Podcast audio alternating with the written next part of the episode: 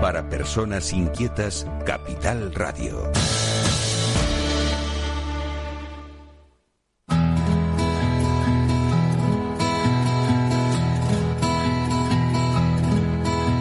Comienza la caja de Pandora.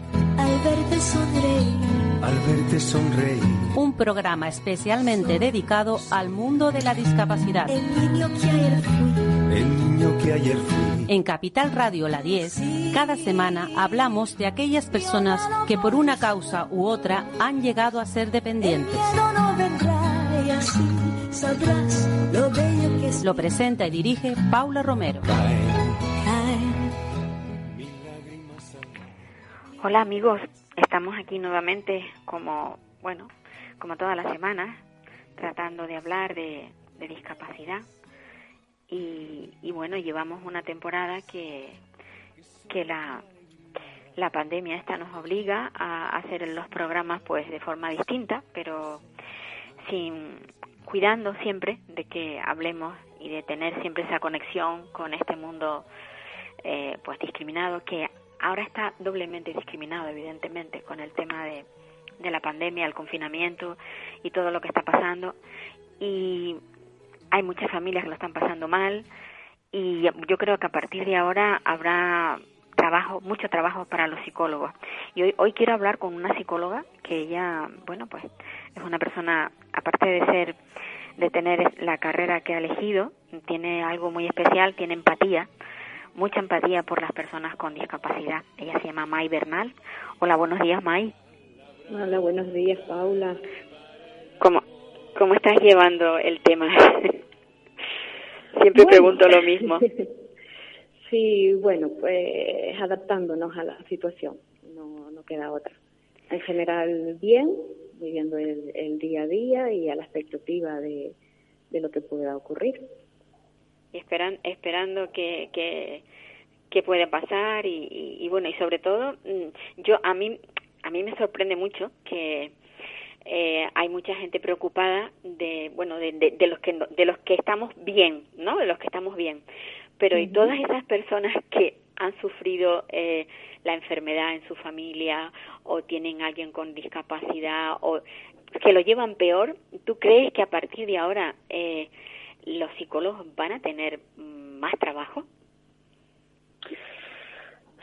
Bueno, yo eh, por lo que he podido observar a través de mi trabajo en, en esta época, que los psicólogos no hemos parado, eh, hay en la población y, y se va a seguir dando un efecto de estrés postraumático. Es decir, aquella persona que entró en la UCI, que vio peligrar su, su vida, eso es un antes y un, y un después. Eh, afortunadamente, sabes que ahora se habla mucho de la resiliencia, ¿no? Esa capacidad Sí. que tiene el ser humano de tenemos, superar las sí. adversidades y no solo superarlas, sino salir fortalecidos de las mismas. Bueno, es momento de poner esa capacidad en, en, en marcha. Pero bueno, no, no solo eso en la familia, sino además nos hemos visto todos, yo creo que la población en, en general, ¿no? Ese sentimiento de vulnerabilidad, eh, no, no hay camino, está todo muy, hay mucha incertidumbre, no, no hay nada seguro. Entonces, pues ahí sí es verdad que nos hemos tambaleado un poquito. Y todas estas Sobre todo, eh, perdona, sobre todo en la población lo que ha habido es mucha ansiedad. Es lo que lo que hemos podido percibir, mucha mucha ansiedad. El Colegio de Psicología puso eh, al servicio de la población, totalmente altruista, gratuito, un servicio de atención telefónica para aquellas personas que durante el confinamiento, ¿no? Pues se hayan visto eh, con esa inseguridad y demás. Y la mayoría de las llamadas son eran de, de ansiedad muchísima ansiedad y muchísimo estrés también. Yo yo me preguntaba porque bueno se han suspendido tantas cosas terapias en personas que tenían pues que ir a fisioterapia por ejemplo terapias en, en niños que acudían con bueno pues personas con TEA en- en- todo se ha suspendido. Eh, eh, dime tú eh, eso va a repercutir porque tú tienes un gabinete que también Mm. ayudas a personas no pero mm, Sí.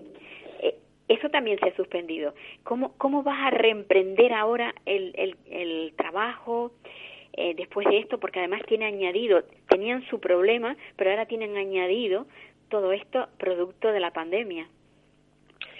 Sí, pero no, nos hemos tenido que reinventar, es decir, el trabajo en sí no se ha cortado. Sabes que ahora hay mucho mucho teletrabajo y las sesiones al no ser presenciales pues son online. Es decir, eh, seguimos dando las, las mismas terapias, pero de, de, de, otra forma, de otra forma distinta. Yo creo que ese va a ser el planteamiento de, de ahora en adelante, como tú en tu programa. Es decir, es, es, lo mismo, pero de, de otra forma simplemente y por ejemplo eh, yo que pertenezco a Aspercan, lo sabes de la asociación de Asperger de Canarias, pues, las terapias han seguido para este tipo de colectivos, pero bueno, de, de forma virtual. De otra manera. Claro, el, el tema es ese, el tema que muchas veces, eh, a ver, por lo menos es lo que yo percibo, eh, hay personas que necesitan tener cercana al, al, terapeuta, eh, tenerlo cercano, incluso hasta para ponerle el brazo por encima en, en un momento dado, agarrarle una mano. Esto ya se va a perder, ya no vamos a poder tener esto. No, por el momento no. Y todo apunta a que va a ser a, a, largo plazo. No, no sabemos. Yo te digo que está todo muy, hay mucha incertidumbre. Pero hay otras maneras, hay otras maneras de sentirnos cercanos. Eh, es simplemente cambiar la, la forma. Si una persona necesita eh, más atención, pues eh, se aumenta el, el número de sesiones. Claro. Tenemos que adaptarnos a la nueva situación. Ahí está, la verdadera inteligencia emocional es adaptarnos a, a los cambios. Sí, porque cuando, hablamos de, de, esa parte, de, esa inteligencia, eh, mm. ¿la tenemos poco desarrollada o no hemos hecho uso de ella o cómo es la cosa? No, fíjate tú, yo, creo que sí, yo creo que el, el, ser humano a lo largo de toda la historia lo que ha destacado es la capacidad al, al, cambio, a adaptarse a, la, a las circunstancias, pero más que nada es instinto, es supervivencia. Es que cuando la necesidad está ahí, pues te, te transformas y a veces produce, se, se, se produce de, de, de forma natural, cuesta, cuesta porque somos seres muy arraigados, hay mucho apego, somos muy rutinarios, pero cuando no queda otra, cuando la necesidad está ahí, nos, nos transformamos. Nos transformamos, esa, esa es la... Mm. Yo creo que eso va a ser justo lo, lo que tendríamos que hacer, transformarnos. Va. Sí, a nivel micro, o sea, individual y socialmente. y se está produciendo una transformación a nivel social también tú como representante de, de, de Aspercam, eh, mm, estos chicos, o sea, las personas que tienen TEA, pero que además tienen tienen la suerte de ser mucho más inteligentes, de, no, no es lo mismo un Asperger que un, chico con trastornos del espectro autista, por ejemplo, y, y que no tiene eh, lenguaje. Hay una gran diferencia, ¿no? Eh, ¿Tú crees que la vida eh, de estos, de los que son más inteligentes, eh, es más fácil con todo esto o, lo tienen igual de difícil que los otros? Yo, pienso que las dificultades son, son iguales para todos. Ellos también se han tenido que, adaptar a la, a la situación. También han sufrido de ansiedad, o sea, ellos lo, lo padecen a lo largo de... Lo sufren, ¿no? La, la ansiedad, esa incertidumbre a lo largo de toda su vida. Pero ha sido difícil para todos en general, para todos los colectivos. Yo creo que no, no influye mucho, ¿sabes? Tendrán más dificultades para algunas cosas, pero en general esto ha sido para todos igual. Sí, sí, una hecatombe.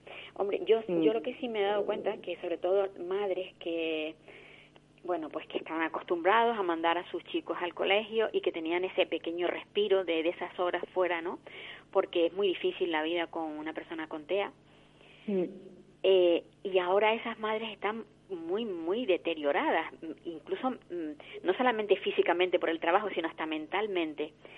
¿Qué, qué, qué se puede hacer con este tipo de... Es un estrés, eh, lo, ha pasado de, con TEO, sin TEA, los padres nos hemos tenido que ver envueltos a ser profesores, ser padres, poner límites, a jugar con ellos, es decir, todos los roles que a veces descargábamos ¿no? en, en otras personas lo hemos tenido que, que hacer nosotros y hay muchísimo estrés muchísimo. Sí es verdad que es importante tomarnos eh, momentos para nosotros, descargar un poquito ese estrés. Ahora que están las fases del desconfinamiento, pues si se puede dejar a los niños con, con, alguien y salir a caminar, a pasear, a que nos dé el aire, porque eso es vida. Eso es vida para, para nosotros, un poquito de sol, el, el desconectar de alguna manera. Eso sí, sí es muy importante. O sea, que el consejo que tú darías sería, mm, si puedes, deja al niño con tu hermana, con bueno, con alguien, con quien sea, ¿no? Con tu prima, con, un responsable, con un responsable, y tomarte un poquito de tiempo para ti mismo, eso es fundamental.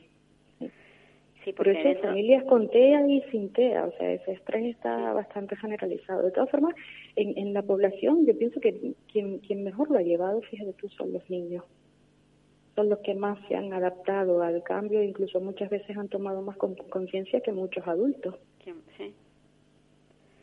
Mí me Pero porque ellos ya de por sí se, se, se amoldan, ¿sabes? son más flexibles, no están tan contaminados como, como puede estarlo un adulto, ¿no? Más, más mm. inflexibilidad mental. A, a, mí me ha sorprendido, eh, bueno, eh, tropezarme con niños a lo mejor de 6 o 7 años que llevaban puesta su mascarilla. Digo, mira, cómo han asumido tienen que ir con la boquita cubierta, con la, vamos, la boca y la nariz, y mm. cómo, o sea, cómo eh, en su mundo, cómo, cómo lo, lo, lo habrán mentalizado, no sé, es una cosa como muy... Sí, y además que ellos pues se están desarrollando, han tenido que dejar de ver a sus amigos, han tenido que cambiar esas rutinas de, de no ir al colegio, o sea, eh, ha sido ha sido duro para para todos pero quizás ellos mm, ya te digo por esa capacidad de adaptación de flexibilidad son más emocionales no son tan racionales están en proceso no no están tan contaminados te digo como como un adulto que a lo mejor pues tiene más inflexibilidad sabes a la hora de, de los cambios. No solo inflexibilidad sino más pensamientos negativos. Por ejemplo ellos viven más el momento y eso ayuda bastante es lo que tenemos que aprender los adultos ahora, a vivir el momento. Sí, los pensamientos negativos son mm, hacen mucho daño. Tú lo ves como como terapeuta de psicología, lo ves a menudo, ¿no? Exacto, sí. Bueno, trabajamos pensamientos negativos siempre. Y no solo es, es, la interpretación muchas veces que le damos a nuestras emociones. O sea, ahora mismo hay que normalizar cualquier tipo de emoción. El miedo es normal en la población, la incertidumbre es completamente normal, la ansiedad, el estrés que estamos pasando, es decir, el sentimiento de culpabilidad, pero hay, hay que normalizar todos esos sentimientos y no interpretarlos de, de forma negativa. Ha habido una creencia, ahora ya no tanto, pero al principio del confinamiento, cuando estábamos en casa, parecía que el que no descubría una capacidad interna, pues no, no había aprovechado el, el confinamiento, ¿no? Que no, no tenemos, porque ya hacíamos bastante con, con estar encerrados, ¿no? Con esa coacción de la de la libertad, de la libertad. como para encima tener ¿no? que esforzarnos a descubrir alguna capacidad increíble en, nosotros. Y desde el punto de vista psicológico, ¿por qué esas manifestaciones en contra de, de algo que sabes que te está beneficiando? Porque todos sabemos que la contaminación se ha ido eh, digamos, decreciendo precisamente por el confinamiento. Toda esa gente que se manifiesta de forma Mm, ¿Hay ahí solamente un tema político o realmente hay un tema psicológico dentro de cada uno de ellos diciendo yo quiero ser libre, no me importa enfermar?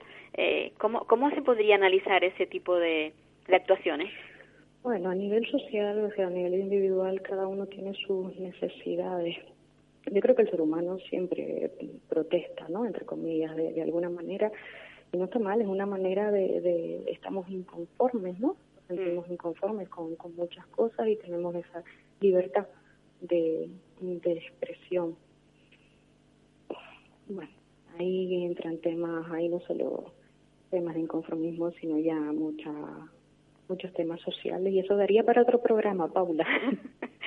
Yo creo que sí. Y la verdad, bueno, tú sabes que el programa nuestro ahora, pues, como se emite a nivel nacional, yo necesito tener tener a, tres personas a las que entrevisto, o sea que ya el tiempo que tenía que te tenía más o menos dedicado se me se me está agotando, pero ha sido muy interesante lo que has dicho acerca de, eso, de, sobre todo el el lado ser positivo, no dejar la, la, el lado negativo dejarlo a un lado. Sí, Sí, normalizar. Yo creo que ahora mismo lo, más importante es normalizar cualquier tipo de emoción y no sentirnos culpables por, por ello. Y no interpretar más allá de lo que sentimos en ese momento. Ya está, simplemente para que si no interpretamos, si no enganchamos esa emoción, si observamos un pensamiento preocupante y lo, lo dejamos pasar, esa emoción no nos acompaña a lo largo del día, se difumina, se minimiza, que es cuestión porque las emociones convivimos con ellas, no podemos quitárnoslas, somos seres humanos. Entonces la manera quizás de sentir un poco más de tranquilidad es no interpretarlas, o sea, esa, esa lavadora continua en, en la mente, simplemente observarnos, normalizar, no interpretar y de esa manera conseguiremos un poquito más de tranquilidad. Oye, Mike, ¿cuánto, cuánto tiempo, eh, eh, o sea, las sesiones que tú inviertes con con tus, tus pacientes, con las personas que vienen a, solicitar apoyo, ayuda. Eh, ¿Qué tiempo, eh, durante cuánto tiempo están contigo hablando y soltando, bueno, toda, toda su pena, todo lo que necesita que de alguna manera alguien recoja y, se, y le dé la vuelta como un calcetín, ¿no? ¿Cuánto tiempo? Vale, ¿te refieres al, periodo? las sesiones, sí, las sesiones. Las sesiones Nosotros estamos haciendo sesiones online y bueno, el centro ya abierto con las precauciones ¿no? establecidas y pero seguimos manteniendo las sesiones online y nosotros hacemos sesiones pues de una hora de duración. De una hora. ¿Te refieres a eso, al tiempo de Sí, sí, me refería a eso. ¿Qué tiempo le dedicas a, cada persona?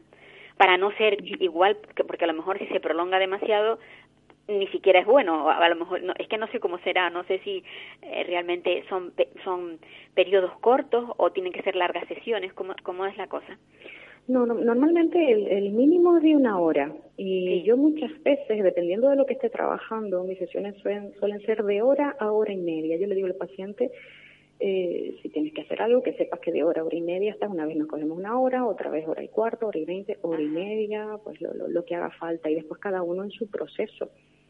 Eh, ¿Sabes? Normalmente, pues las sesiones no, o sea, el tratamiento no, ya no, no es largo, no van a estar un año ni seis meses en, tratamiento. Ahora mismo con las herramientas de psicología que hay potentes y rápidas se suelen conseguir resultados en muy poquito tiempo. Y que emocionalmente las personas cambien su, su chip, ¿no?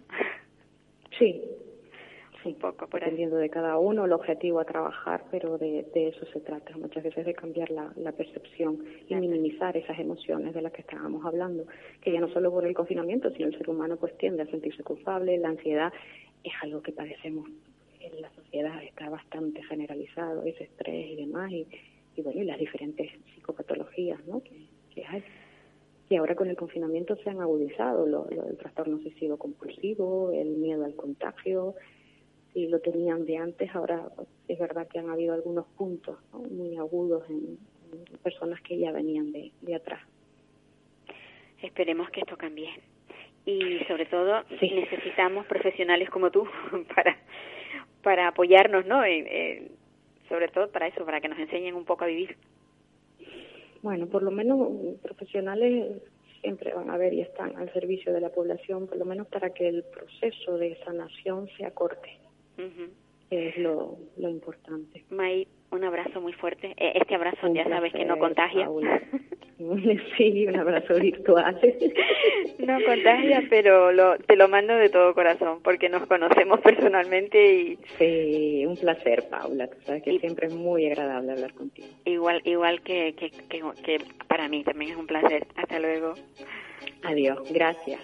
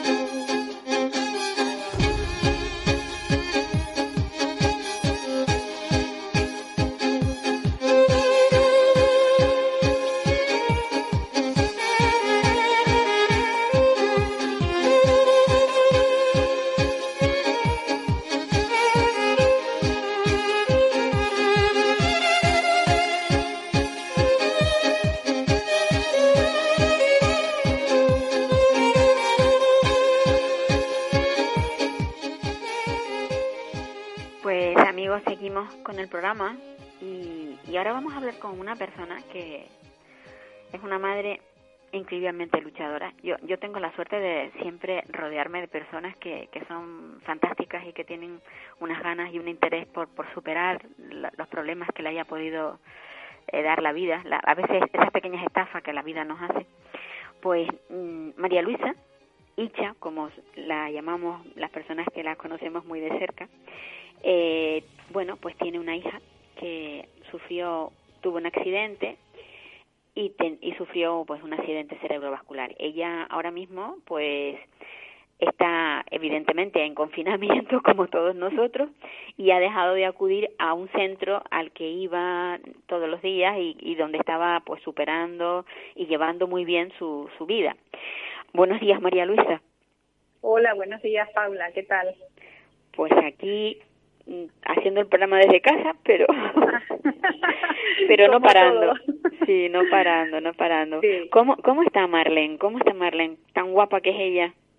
Sí, pues mira, eh, Marlene está muy bien. Eh, es verdad que al principio, pues yo pienso que como en todas las familias, sobre todo cuando tenemos algún familiar que está acostumbrado a unas rutinas y y a cierto trabajo diario, pues el confinamiento las primeras semanas fue un poquito caótico en algunos aspectos, ¿no?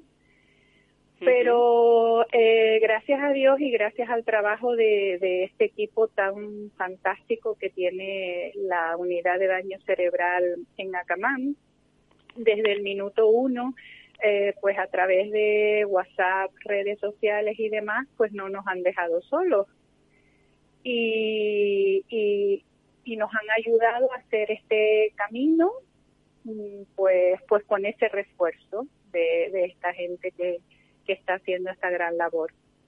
Y, y bueno, eso, después ya que pasamos un poquito las primeras semanas, pues ya nos fuimos todos reajustando en casa. Y, pero fue complicado al principio, al principio fue un poquito lioso.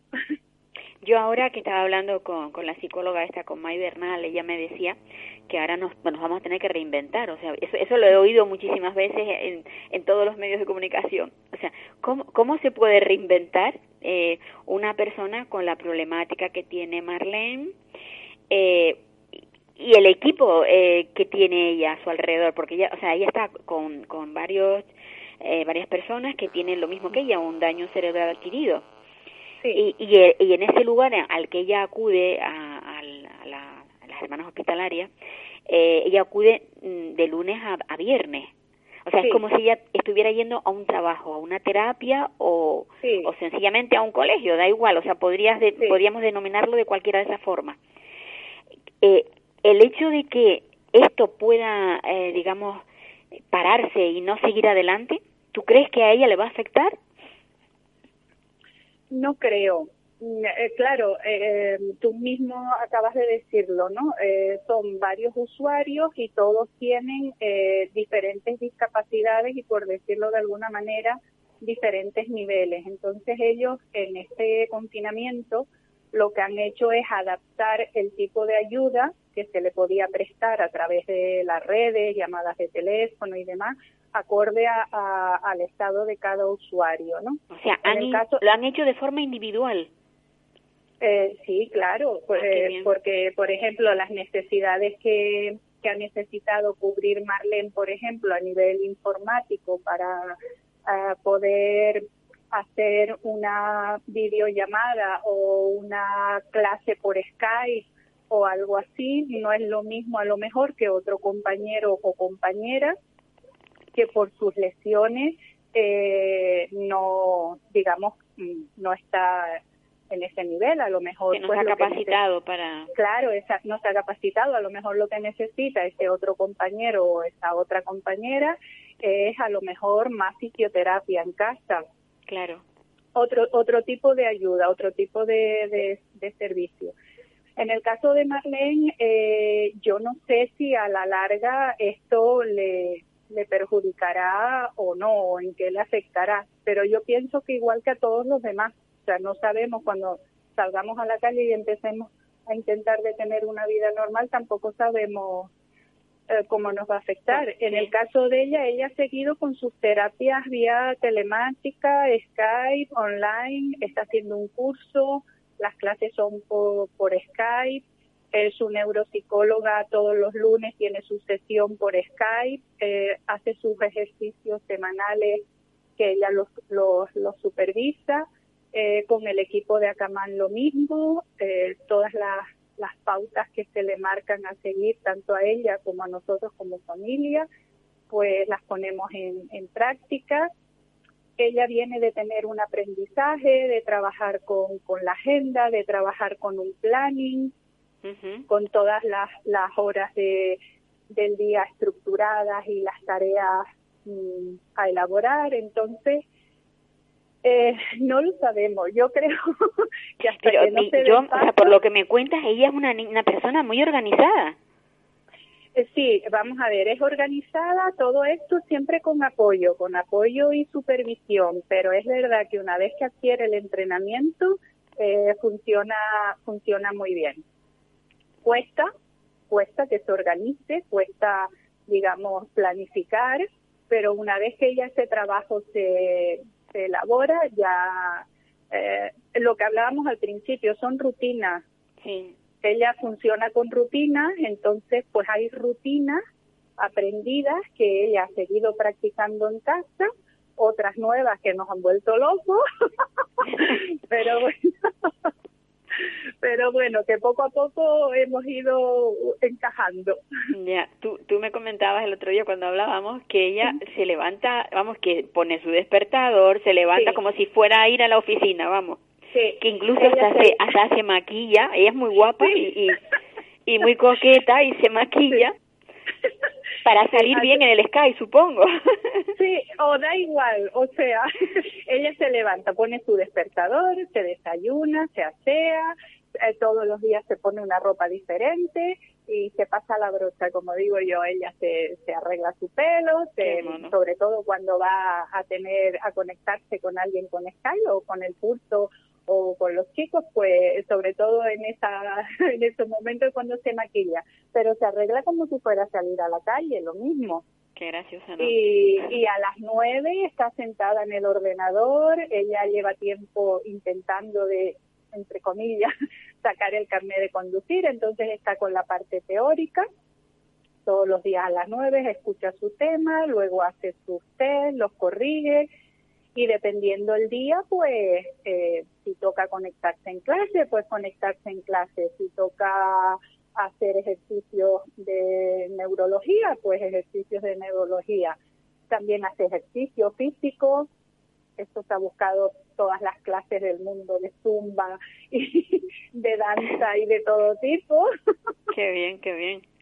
Hemos cocinado, en fin, Vamos, que no, que no ha tenido tiempo de aburrirse, ni ella ni tú, ninguna. No, ninguna de las dos, ninguna de las dos. Es verdad que ahora en, en, el último mes todo ha fluido un poquito mejor, pero al principio fue, al principio fue muy complicado. Yo creo que todos estábamos muy nerviosos y el tema de las tecnologías tampoco yo tampoco estaba muy puesta, entonces nos costó bastante.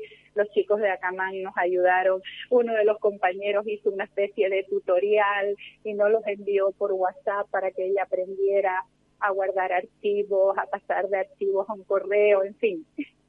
Qué bien, qué bien. Ha tenido su, su lado negativo y su lado positivo. Eso te iba a decir, que fíjate, tanto encierro al final ha, ha, conseguido que mucha gente que no se manejaba con el ordenador ahora lo, lo maneje, ¿no? Y... Sí, sí, sí, efectivamente. Siempre sacamos cosas buenas, incluso de las cosas malas podemos sacar cosas buenas. yo A mí me gusta, de ti me gusta mucho ese empuje que tienes, porque llevas muchos años, cuando Marlene tuvo el accidente era una niña pequeña, 2005. O sea, que tenía, ¿cuántos añitos tenía? Ocho años, ocho, añitos. Por eso, y, y con ella a todos lados y has ido subiendo, escalando, escalando y has llegado muy lejos hasta el punto ese de que, de que bueno, de que ahora va incluso a sacar su carnet de conducir. Ah, ahí está, ahí está. Bueno, si ella, si ella se, se pone y con ese afán que tiene, casi seguro que lo logra es su mayor ilusión, fíjate, lleva como pues dos años en ello, haciendo sus test y sus temas, empezó a ir a la autoescuela, luego lo dejó porque no le compaginaban los horarios y demás, pero digamos que, que es una de sus ilusiones es sacar el carnet de conducir.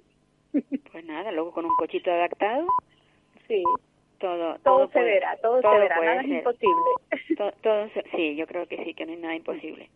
Pues María Luisa, Icha, yo a mí me encanta hablar contigo porque y a, mí contigo y compartir compartir porque en esa vida lo que se trata es de compartir.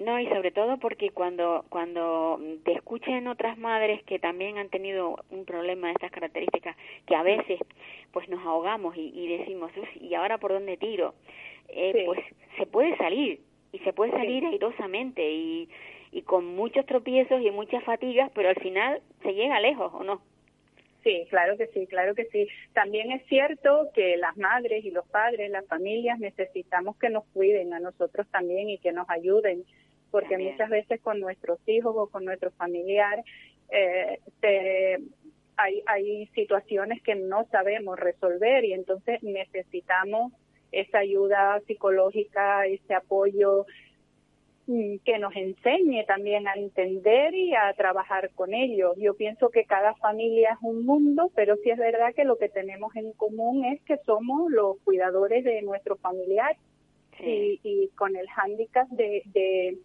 emocional, porque es nuestro familiar. Entonces, eh, lo que hay que hacer siempre es trabajar, trabajar, trabajar y buscar ayuda, buscar ayuda cuando no podemos resolver, buscar ayuda y tú has tenido que dejar tu trabajo a un lado, porque tú también eres una mujer empresaria. Sí. Y, y tu trabajo está ahí. Eh... Sí, yo paré mi actividad cuando empezó la cuarentena y, y justamente esta semana eh, he hecho un día de trabajo, hemos hecho una prueba. Eh, yo, yo soy agricultora, entonces eh, hemos hecho una prueba porque me dedico a la a, flor de exportación, entonces no han habido vuelos y demás. Y justamente ayer salió el primer vuelo internacional del aeropuerto del sur a Frankfurt y, se probó. ¿Conseguiste mandar una, una ¿qué, qué, flores? ¿Qué flores? Eh, yo me dedico a la estrelitzia. Ajá. A lo que llamamos ave de paraíso. O ave del paraíso, aquí en Canarias se le llama así, que es una, una flor muy, muy eh, eh, longeva, o sea, después de, de cortada dura muchísimo. Bueno, muchísimo, muchísimo. Y yo hago mil cosas con ella. Sí, sí, sí. Eh, entonces, bueno, la gente a la que yo le vendo, pues intentó otra ruta ah, y el primer vuelo fue ayer. Y bueno, a ver si poco a poco entre todos vamos Puede salir poniendo nuestro granito de arena y esto pues empieza a caminar ya. Pues sí, es una empresa muy bonita y además alegra la vida. Porque a quién no le alegra una, una flor. ¿Eh? Sí, es verdad. eso es así. Pues Icha, un abrazo fuerte, fuerte. Ya, a ver cuando se va la pandemia, nos vemos en algún momento y nos abrazamos, pues ¿verdad? No, y un cafecito. También, también. Cuídate mucho y, cuida, cuida a Marlene, que bueno, es un tesoro que tienes ahí. Sí, muchas gracias a ti, Paula, por acordarte siempre de mí. Yo siempre te tengo en mi pensamiento porque somos madres guerreras. En el mismo lugar. en el mismo lugar. Y, nada, muchas pues gracias y hasta la próxima. Un abrazo fuerte. Un abrazo. Venga. Venga, chao.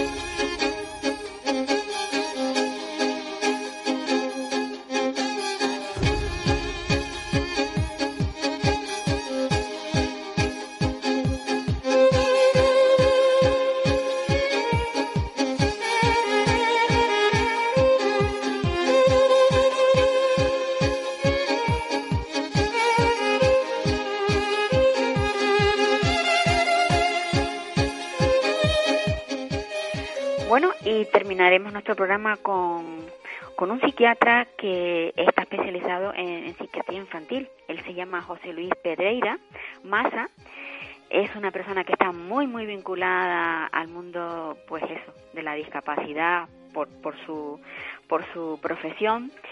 Y, bueno, hoy yo quisiera hoy hablar con él sobre qué, es lo que está pasando en el mundo de la discapacidad, sobre todo infantil.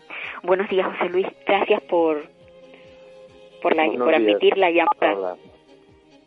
Encantado, encantado hablar. ¿Cómo, cómo, ¿Cómo estamos viviendo? O sea, todos estamos viviendo muy mal este, este tiempo de pandemia, estos encierros, todo esto que estamos viviendo. Pero, ¿y, y los niños? ¿Y todos estos niños que tienen problemas, eh, pues los TEA, los TGD, todos estos todos niños que tienen, que de alguna manera necesitan apoyos fijos casi todos los días? ¿Cómo están viviendo estos chicos? De una manera muy poco homogénea y muy regular porque cada uno vive las cuestiones y, bueno, pues dependiendo de cuál ha sido eh, el desarrollo previo, las vivencias, los, las relaciones, entonces pues no dependen solo de ellos mismos o de su discapacidad, sino del tipo de relaciones que tienen en la familia, de cómo vive la propia familia esa situación, de cuál es el nivel de comunicación y bueno, eh, lo que ocurre es que en la situación de confinamiento, lógicamente, todo esto queda encerrado dentro del espacio y eso es más difícil.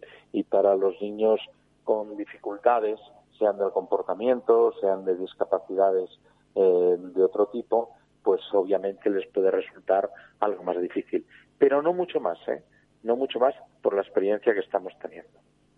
Y luego, además, también hay que tener en cuenta que prácticamente a las 72 horas de iniciado el, el confinamiento se hizo una, eh, una orden especial para los niños que tenían TEA o que tenían algún tipo de discapacidad eh, para que pudieran eh, salir a la calle durante un tiempo, ¿no? Sí. Yo, bueno, sé que eres asesor en, en, el, en el Ministerio de Sanidad eh, algo mm, habrás influido para que esa, esas salidas pudieran permitirse, ¿no? Porque supongo que el equipo tiene que ser amplio para que todos los profesionales den su, sus opiniones y, y, bueno, y de alguna manera llegar a un acuerdo para que eh, la vida de estas personas sea un poco más llevadera, ¿cierto o no? Bueno, yo, yo creo que lo importante en estos casos es que sea lo que sea, seas quienes sean, lo importante es que tengan una dimensión humana en el ejercicio y en la concepción de su eh, profesión y por lo tanto tengan sensibilidad hacia las personas con dificultades independientemente de cuáles sean. Entonces, desde esa perspectiva, el mérito nunca es de uno, sino que el mérito es de todos. ¿no? Hay una cosa que nos ha sorprendido mucho, o sea, se ha hablado de, de los centros de mayores, cómo han fallecido eh, personas muy mayores, evidentemente por la edad, pero se, se ha hablado muy poco de los centros eh, de, de, personas con, con trastornos del espectro autista o de personas con discapacidad intelectual en centros.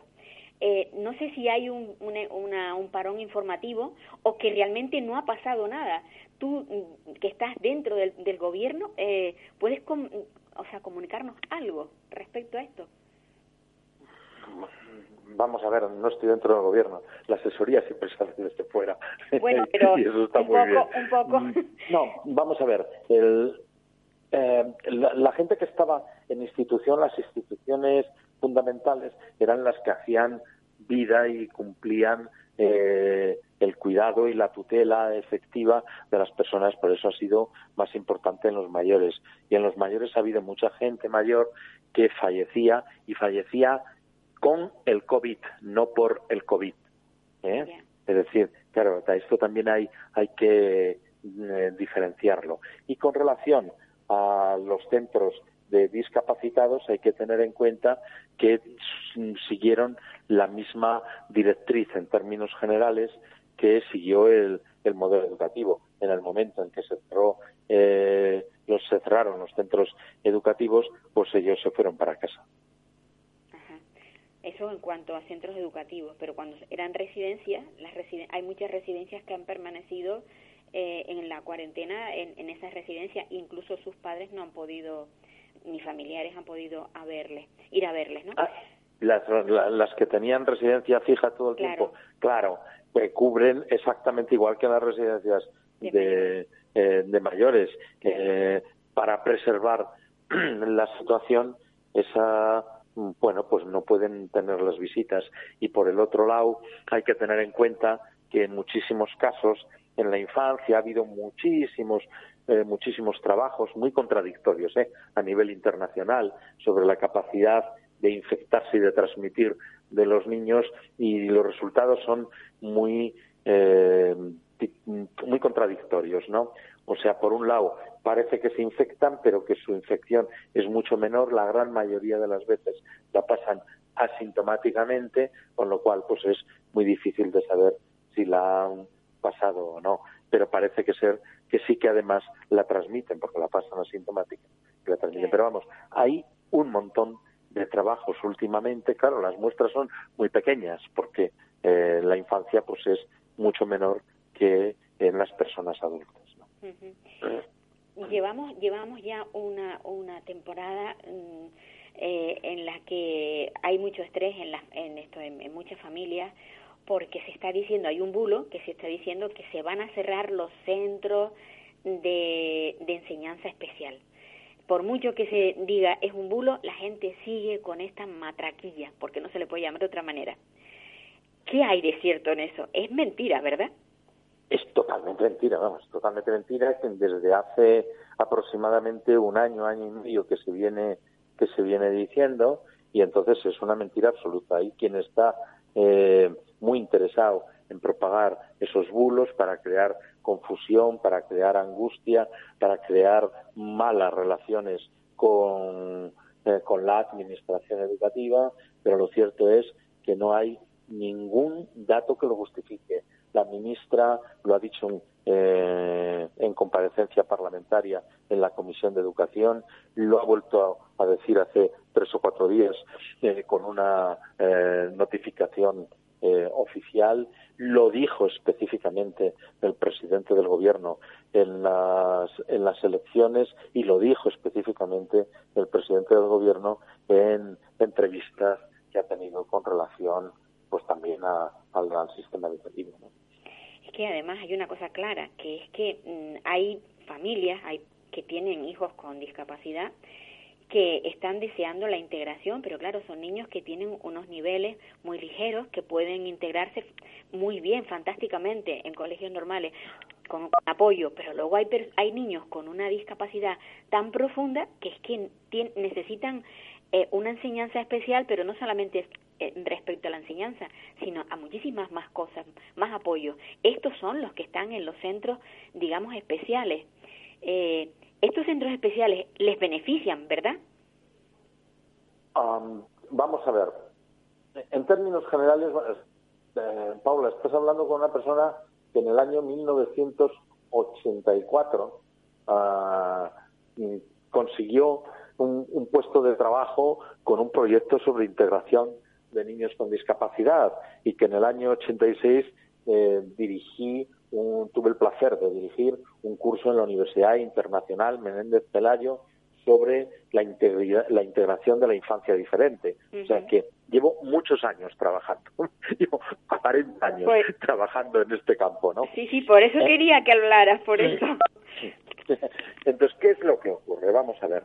La integración eh, no es solamente una cuestión legal, sino es una cuestión que tiene que estar en la ley porque es un derecho que todos los niños estén con sus iguales, independientemente de las dificultades que tengan. Y ahora viene el pero, pero tienen que tener los apoyos pertinentes para poder desarrollar ese nivel de integración. Y son apoyos que a veces deben de ser personalizados.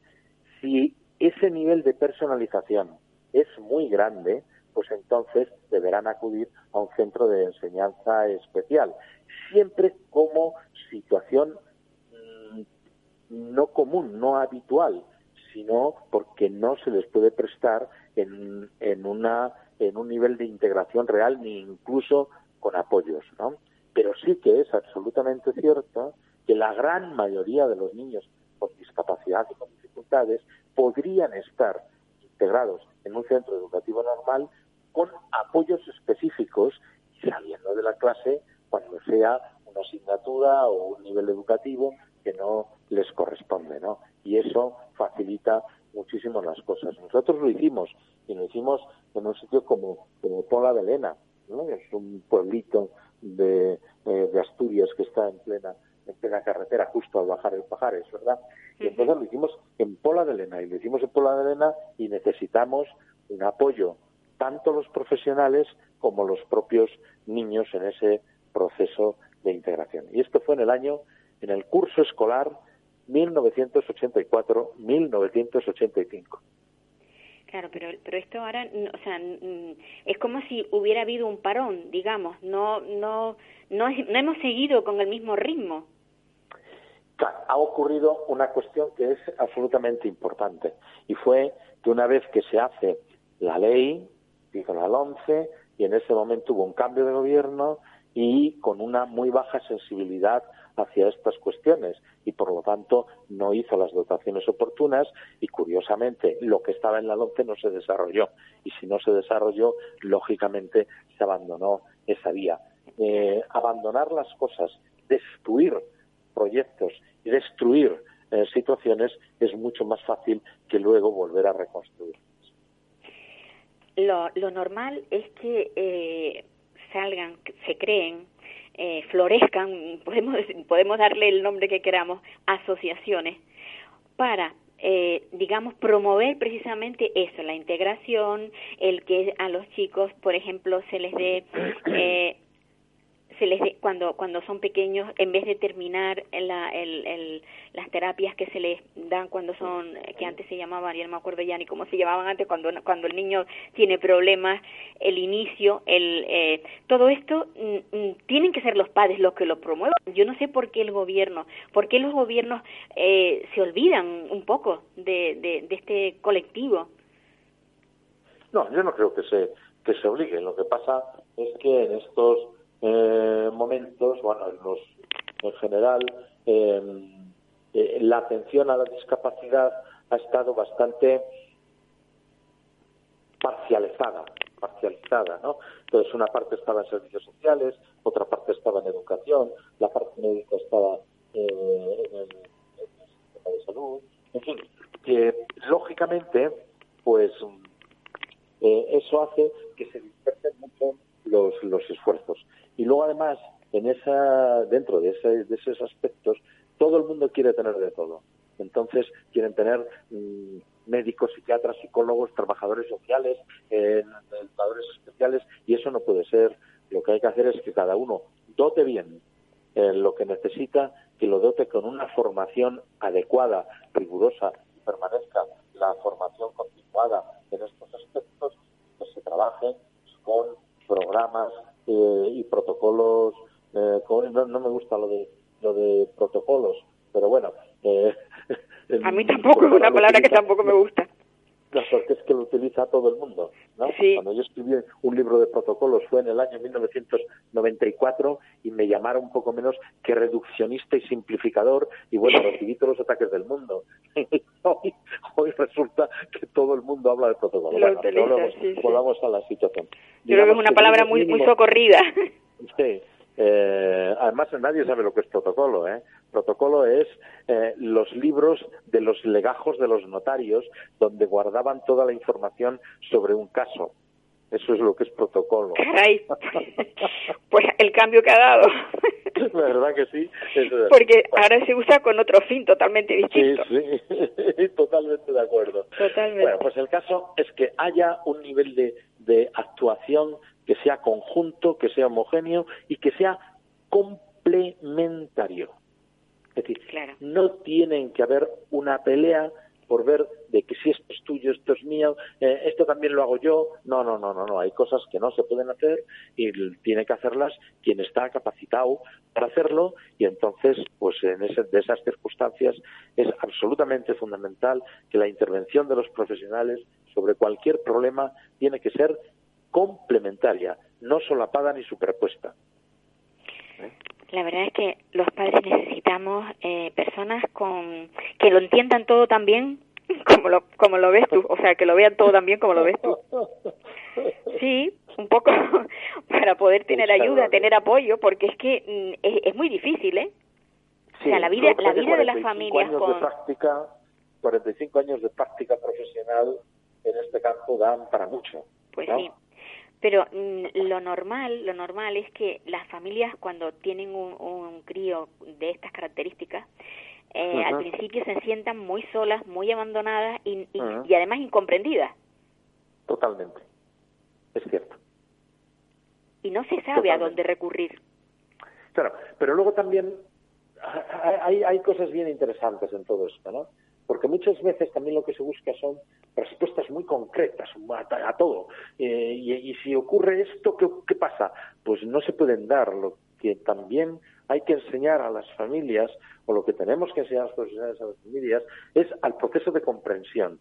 Entonces, que comprendan líneas, áreas, circunstancias y que luego ellos lo lleven a la práctica en cada situación concreta y en cada, a su manera, a su manera, porque no pueden hacer lo que hace José Luis Pedreira, ellos harán lo que hace Manolo, lo que hace María y en el momento concreto. Y entonces, por lo tanto, eh, tienen que comprender la situación, tienen que comprenderse a ellos mismos y comprender a su hijo o su hija y entonces, en base a esa comprensión, desarrollar el proceso de una manera mucho más mm, como ellos son y a su propia manera, ¿no?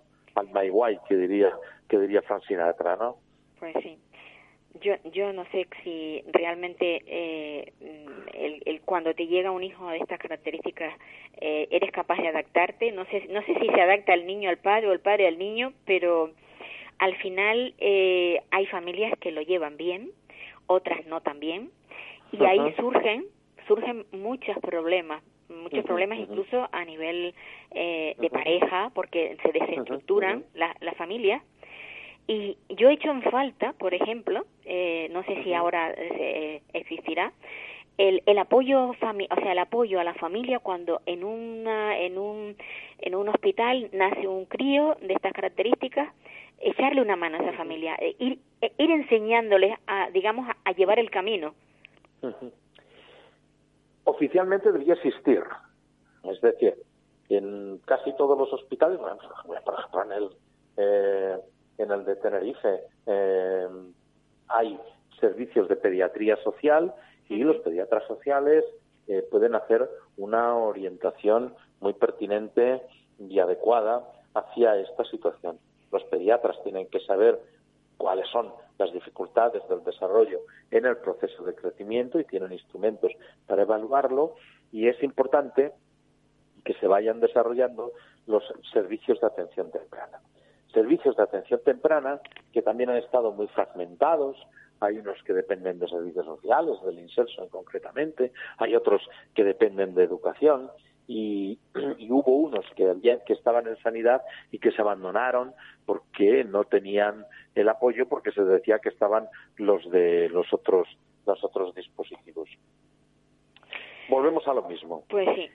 El servicio de calidad es que trabaje en conjunto, independientemente de la dependencia institucional y siempre y cuando el programa de atención temprana sea un programa integrado, no un programa realizado por, por paracaidistas que llegan y se van. No, pues tienen que estar en los servicios, tienen que trabajar en equipo y tienen que dar las orientaciones de una manera homogénea con el resto de los profesionales. Ahí queda esa frase que es muy buena y sobre todo muy acertada para que determinados políticos la entiendan, la cojan y, y la apliquen además.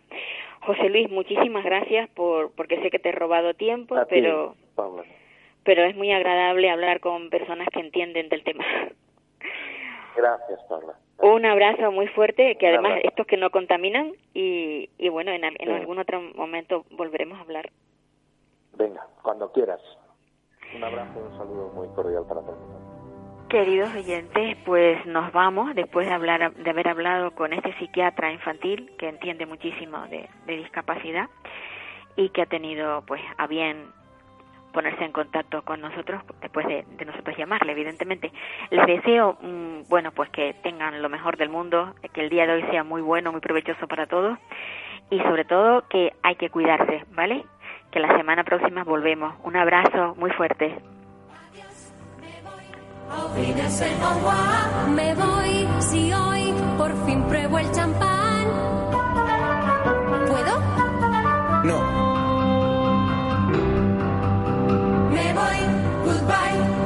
Olvídense en adiós. Me voy con un suspiro y un adiós, adiós.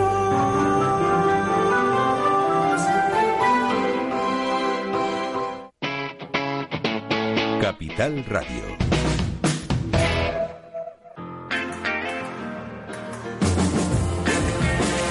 Capital Radio. Música y mercados.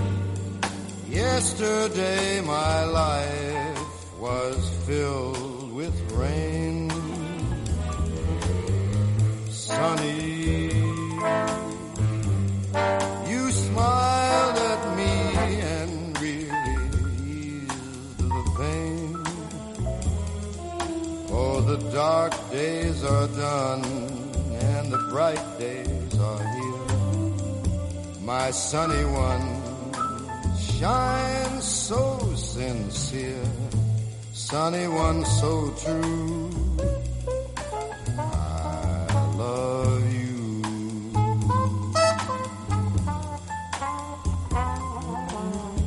Sunny, sunny, thank you for the sunshine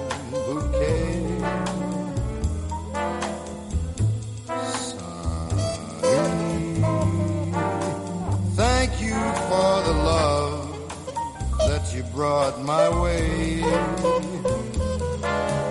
You gave to me your all and all. Now I feel just about ten feet tall. Sunny one so true. I love you.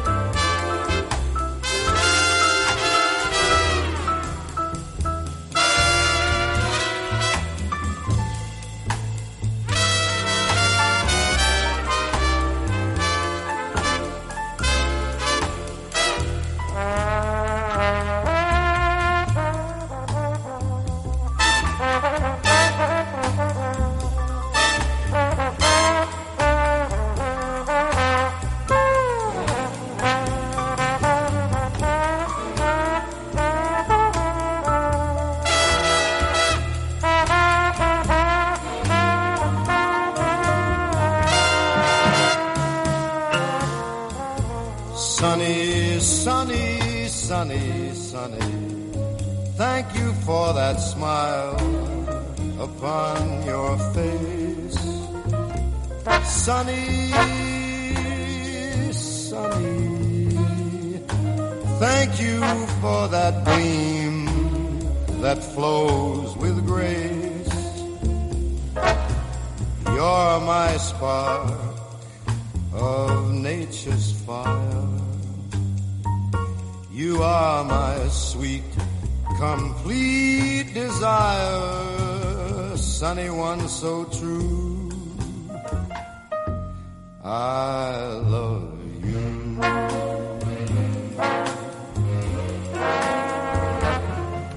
sunny one so true. I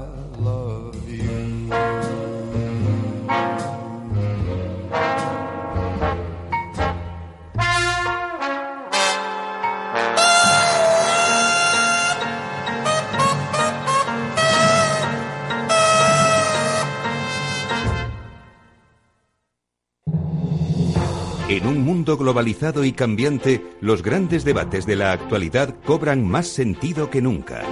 Cada lunes a las 10 de la noche, Víctor Arribas analiza en Capital Radio los principales acontecimientos internacionales y cómo nos afectan a los españoles. Atalayar, las claves del mundo en tus manos, en Capital Radio.